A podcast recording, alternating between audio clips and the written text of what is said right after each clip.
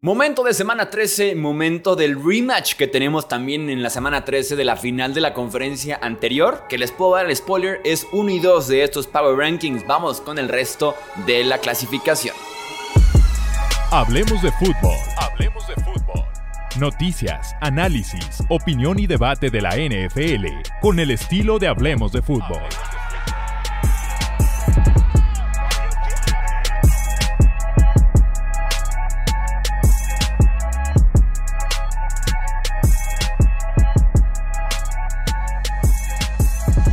Amigos, bienvenidos a una edición más de los Power Rankings. Hablemos de fútbol. Yo soy Jesús Sánchez. Ya les dije cuál es el 1, cuál es el 2. No en orden, pero específicamente podemos decir que uno es Filadelfia, dos es San Francisco. Pero déjenme platicarles cómo llegamos justamente a esos dos primeros lugares, yendo del 32, el peor equipo de la NFL, hasta el puesto número 1, que es el mejor equipo de la liga actualmente. Tenemos que poner en la posición número 32 al equipo que recién acaba de despedir a su head coach, que son los Panthers de Carolina, Frank Reich, despedido. Mi pregunta aquí es, ¿quién quiere ese trabajo? Mala línea ofensiva, pésimo talento en wide receiver, running back y tight end. Eh, temporada cuestionable por parte de la primera selección global y eso sí tiene el peor récord de la NFL y tú dirías, bueno, por lo menos el trabajo viene con la primera selección global del siguiente draft. No, le pertenece a Chicago. En el lugar 31 pondremos a los New England Patriots. Yo soy de los que ha estado aquí diciendo, inicia Mac Jones, inicia Mac Jones, inicia Mac Jones.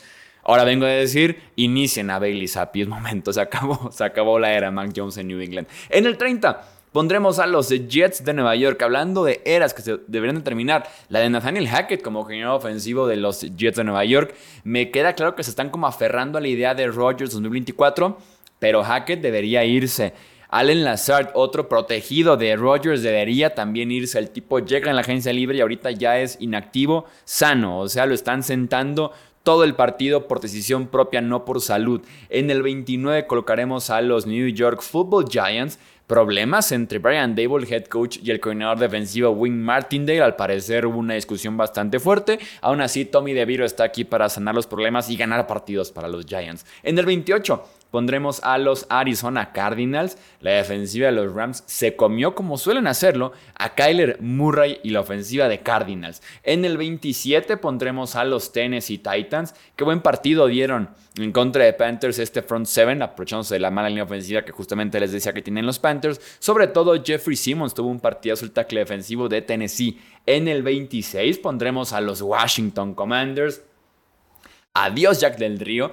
El coordinador defensivo fue despedido después de una actuación pésima de su defensiva en contra de los Cowboys en Thanksgiving en el tercer partido de temporada regular más visto en la historia de la NFL y muy pronto también diremos adiós Ron Rivera. En el 25 pondremos a los Chicago Bears Justin Fields debe ser perfecto en el cierre de temporada y a pesar de que el tipo lidera la serie ofensiva de la remontada en contra de Vikings, tiene dos fumbles que de milagro no le costaron el partido justamente a Chicago.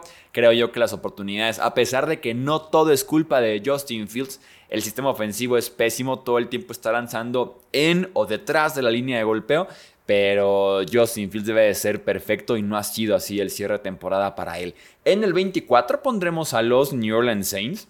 0 de 5 se fueron en zona roja, o sea, llegaron 5 veces adentro de la yarda 20 del rival, se fueron sin touchdown. Le preguntaron a Derek Carr y dio una de las declaraciones más estúpidas que hemos tenido este año en la NFL. Dijo, te puedo, cada semana me preguntas lo mismo, te podría estar aquí dando un montón de palabras nada más como para tu nota, pero no te voy a decir nada, o sea, no te voy a decir cómo vamos a manejar esos problemas. Ok, ojalá fuera en caso de, no te voy a decir cómo manejar los problemas porque tenemos la solución y vamos a aplicarla. Pero no, ni la dice ni la aplican los Saints en zona roja. En el 23 pondremos a los Chargers de Los Ángeles que siguen cayendo y cayendo y cayendo. Austin Eckler, que es agente libre al final de este año, no regresará a Los Ángeles con ese nivel. En el 22 pondremos a los Raiders de Las Vegas. Gran primera, primera mitad en contra de los Chiefs Davante Adams apareció, Josh Jacobs apareció y desaparecieron básicamente para la segunda parte después de los ajustes de Kansas City y de acordarse que son los Chiefs enfrentando a los Raiders. En el 21 pondremos a los Tampa Bay Buccaneers. Me encantan los últimos partidos de Tampa Bay porque Baker Mayfield es la razón por la que Tampa Bay está peleando cada semana. Y al mismo tiempo Baker Mayfield es la razón por la que Tampa Bay está perdiendo prácticamente cada semana. Es, es, raro, pero así es el año de los Tampa Bay Buccaneers. En el lugar número 20 pondremos a los Atlanta Falcons. Otras dos intercepciones, ¿por qué no en el regreso oficial de Desmond Reader a la titularidad de los Falcons? Los salva un poco la defensiva, los salva un poco el juego terrestre, pero las intercepciones y los infartos con Desmond Reader ahí estuvieron en este partido del domingo de los Falcons. En el 19, escalando posiciones, los Green Bay Packers después del gran triunfo que tuvieron en Detroit en contra de los Lions en Thanksgiving. Y la realidad es que los últimos 15, 21 días de Jordan Love con tiempo en la bolsa de protección ha sido muy bueno Jordan Love. O sea, ha sido lo que se le podría esperar de bueno a Jordan Love. Que digas, tiene sus errorcitos, pero cuando tiene protección, el tipo puede ir vertical, el tipo sabe empujar el ovoide eh, verticalmente. Así han sido los últimos 15 o 21 días de Jordan Love. Y también Christian Watson, pues bienvenido a la temporada de NFL, ¿no? Que aparece mucho en este Thanksgiving. Eh, y veremos si tiene un impacto mucho más grande en el cierre y en el empujón de temporada de los Packers hacia los playoffs. En el 18 pondremos a los Cincinnati Bengals. Zach Taylor tiene récord de 4 ganados y 20 perdidos como head coach de los Bengals sin Joe Burrow. Cuando Joe Burrow está lesionado o cuando Joe Burrow no estaba en este equipo de Cincinnati. En el lugar 17 colocaremos a los Minnesota Vikings. Bienvenidos a la experiencia de Josh Dobbs. Bienvenidos.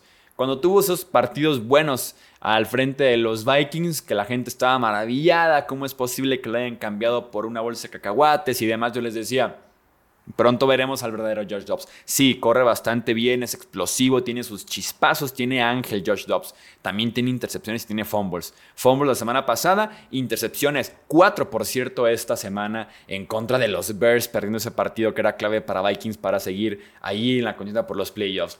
En el lugar 16 pondremos a los Seahawks. Seahawks necesita nuevo quarterback para el 2024. Yo que he defendido aquí a Gino el experimento funcionó. Quarterback puente de lujo, diría yo, Gino Smith. Así ha sido. Creo yo que se hace falta un nuevo quarterback para que desarrollen. Ojalá sean agresivos buscando justamente al pasador para aprovechar el resto del núcleo que tienen los Seahawks. En el 15 pondremos a los Indianapolis Colts. Jonathan Taylor, su corredor principal y estrella fuera de dos o tres semanas. Eh, se viene Zach Moss, otra vez al running back principal de la ofensiva de Colts. Lástima porque estaba jugando muy bien Taylor y estaba siendo clave prácticamente en cada triunfo de Indianapolis con él de regreso en el backfield. En el número 14 pondremos a los Rams de Los Ángeles, una gran clase del draft. En un draft en el que su primer pick fue hasta la tercera ronda, ofensiva, línea ofensiva, wide receiver, pass rush, cornerbacks, linebackers, por donde sea hay novatos productivos para estos Rams de Los Ángeles. Me encanta lo que hacen la gerencia en rondas tardías del draft. En el 13 pondremos a los Browns. Me encanta porque la semana que fue pasada, yo aquí venía a decir, no pidan a Joe Flacco, viene a ser suplente, Dorian Thompson Robinson titular. Literalmente una semana después, Dorian Thompson Robinson conmocionado Joe Flacco va a ser el coreback de los Browns este domingo. Veremos qué le queda a Joe Flacco. En el 12 pondremos a los Pittsburgh Steelers.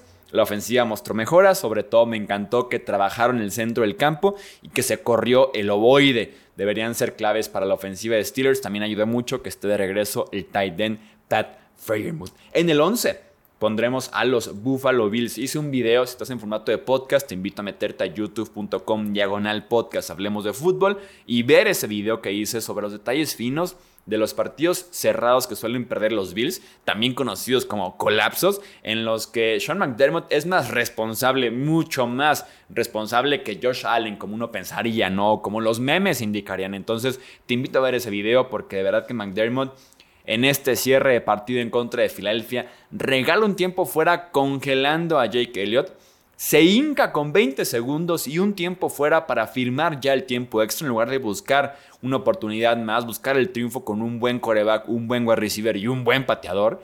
Eh, y su defensiva, pues pésima, ¿no? Su defensiva pésima en el cierre del partido y en el tiempo extra. Entramos al top 10. En el lugar 10 pondremos a los Houston Texans. Lástima que Titus Howard, su tackle derecho, está lesionado de la rodilla y se pierde el resto de la campaña. Y en el partido en contra de Jaguars pesó la novatez, pesó lo nuevo que son estos coaches, porque en decisiones, llamado de jugadas y demás, hizo falta por ahí un poquito más de experiencia en un partido muy cerrado y en un partido clave por el liderato de la división. En el lugar 9 pondremos a los Denver Broncos. Eh, cinco victorias consecutivas ya para Broncos, tres robos más de balón para esta excelente defensiva que han tenido los Broncos en el último mes y medio básicamente de temporada. Eh, veremos cómo les va ahora que tienen tres partidos consecutivos como visitantes. En el octavo lugar pondremos a los Detroit Lions.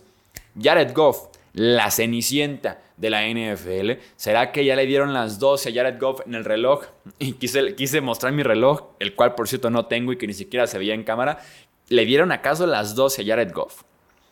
Se convirtió otra vez en calabaza Jared Goff. Ha tenido tres intercepciones la semana pasada, tres fumbles esta semana. Son seis entregas de balón en dos partidos para Jared Goff y este equipo de Lions que está perdiendo partidos y que no se ha visto tan bien en las últimas jornadas, sobre todo ya de cara a no solamente clasificarse a playoffs porque lo van a hacer, eh, sino más bien que tanto pueden competir con los grandes de la conferencia nacional, que son básicamente tres, ¿no? San Francisco, Dallas y Filadelfia. En el puesto número 7 pondremos aquí a los Jacksonville Jaguars, gran triunfo en contra de los Texans en Houston. Para evitar la barrida era clave en ese sentido que se quedaran 1-1 con Texans en el cierre de temporada que va a estar muy bravo en el sur de la conferencia americana. Esa defensiva me gusta mucho y qué buen partido dio Josh Allen, el pass rusher. El puesto número 6 pondremos a los Miami Dolphins, a pesar de que Tua ha tenido un mes, mes y medio decepcionante, creo yo. Hace rato que no vemos al Tua de septiembre. Hace rato que no vemos a ese Tua, esa ofensiva en general de Miami tan explosiva en el juego aéreo. Estaba por ahí leyendo una estadística.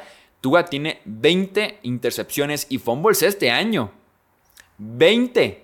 No todos los fumbles perdidos, simplemente los fumbles que literalmente el balón se le cae de las manos o un intercambio malo con el centro se le cuenta al coreback. 20. Es un número muy alto de Tua. En el puesto número 5 pondremos a los Kansas City Chiefs, más Rashid Rice, más Isaiah Pacheco. Eso necesita la ofensiva de Kansas City, más de esos dos hombres. En el lugar número 4 pondremos a los Baltimore Ravens cuatro robos de la defensiva en contra de Chargers de visita en primetime en contra de una buena ofensiva de Los Ángeles en un partido en el que la ofensiva no estuvo tan pulcra, en el que la ofensiva no estuvo como que en su mejor momento. A pesar de eso, Say Flowers, qué tipo tan explosivo, el novato de eh, proveniente de la Universidad de Boston College, jugando ahora con los Ravens, ha sido una gran razón por la que Baltimore está número uno en la conferencia americana y cuarto lugar en estos Power Rankings. En el puesto número 3 pondremos a los Dallas Cowboys. Dak Prescott, bienvenido a la conversación por el MVP decretado aquí. Y también Brock Purdy, bienvenido a la conversación por el MVP. Esta pelea va a estar buena justamente con Jalen Hurts, que es ahora actualmente líder de la conversación por el MVP. Creo yo que entre estos tres agregaría a Tyreek Hill, agregaría a Christian McCaffrey, probablemente a Lamar Jackson. Está la conversación por el MVP con un mes, poco más de un mes de temporada por jugar y que tenemos este domingo un partidazo entre el 1 y el 2 de los Power Rankings entre Filadelfia y San Francisco, el rematch que tuvimos en la final de conferencia del año pasado. ¿Cuál es tu top 5 actualmente en la NFL? ¿Quién es para ti el peor equipo de la NFL? Coméntalo aquí abajito en YouTube o ya sabes también estás en podcast. Nos puedes contactar por Twitter, Facebook e Instagram para que nos dejes tu opinión. No olvides suscribirte, dejar tu like y recomendarnos con otros amantes de la NFL. Esto es Hablemos de Fútbol. Yo soy Jesús Sánchez. Hasta la próxima. Gracias por escuchar el podcast de Hablemos de Fútbol. Para más, no olvides seguirnos en redes sociales y visitar hablemosdefutbol.com.